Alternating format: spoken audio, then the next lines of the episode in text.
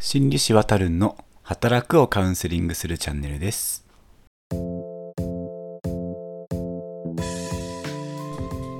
今回の要約自分が何かストレス発散をしている時に楽しいと感じているかどうかに注意を向けてご自身のストレス対処法を一度見直してみましょう。ストレス対処ができていないと感じた方はご自身が以前やっていたストレス対処法を思い出してみることをお勧めします。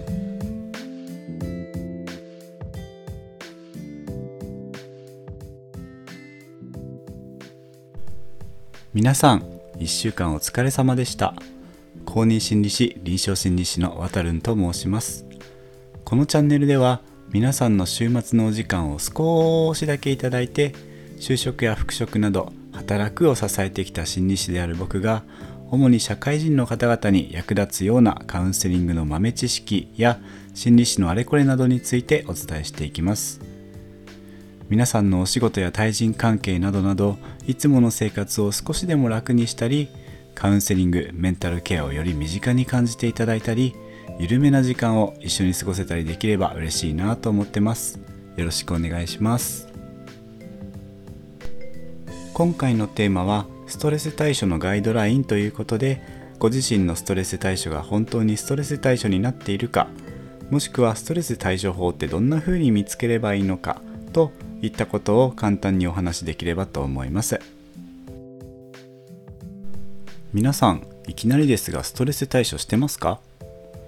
なんかテレビ CM っぽいような導入になっちゃいましたけれども多分してるよって答える方は少ないんじゃないでしょうか。それはうまくストレス対処をできている方がいたとしてもそれが当たり前の生活になっていてそんなにストレス対処と意識してやっていないんじゃないかなと思うからです。人って新しい活動をする瞬間はいろいろハードルの高さを感じたりするものなんですがそれに慣れると無意識にやってしまうほど習慣化するものなんですよね。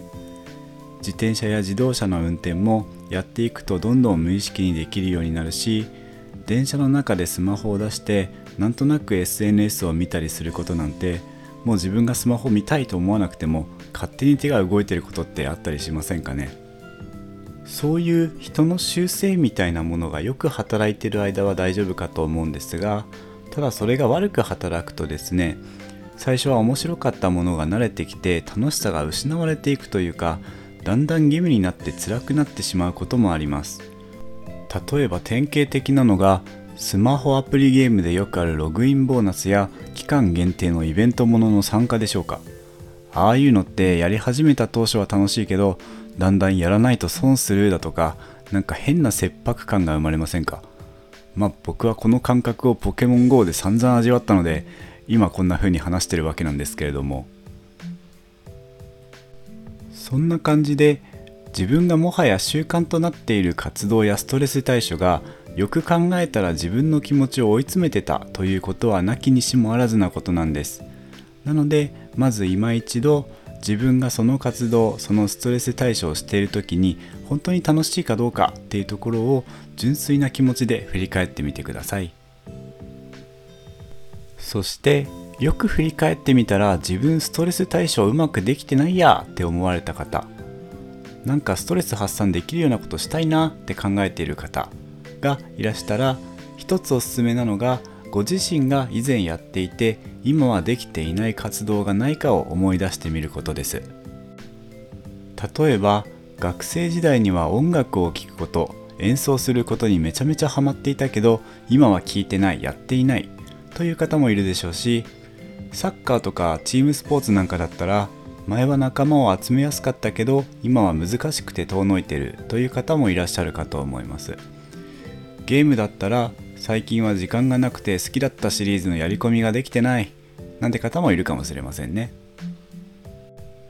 結構社会人になって環境が変わったり忙しくなったりすると以前にできていたストレス対処ができなくなって心の調子を崩してしまうという方も少なくありません。ご自身が以前心から楽しめた活動があったらまたそれができるようにするにはどうすればいいかを一度考えてみてはいかがでしょうか。意外とやってみたら生活の質がものすごく上がるかもしれませんね。かくいう僕も最近学生時代にハマっていたアーティストの曲を聴き直してみたらものすごくテンションが上がったということがありました。これからもちょくちょく聴いていくつもりです。皆さん今回はいかがでしたでしょうか？今回のポイントを一つだけ挙げるとすると自分が何か活動をしている時に楽しいと感じているかどうか。になるかと思います。その時その時に自分がどう感じてるかって普段忙しかったりするとスルーされがちなのでたまには自分の心の声に耳を傾けてみてくださいね。では今回はここまで。ご視聴ありがとうございました。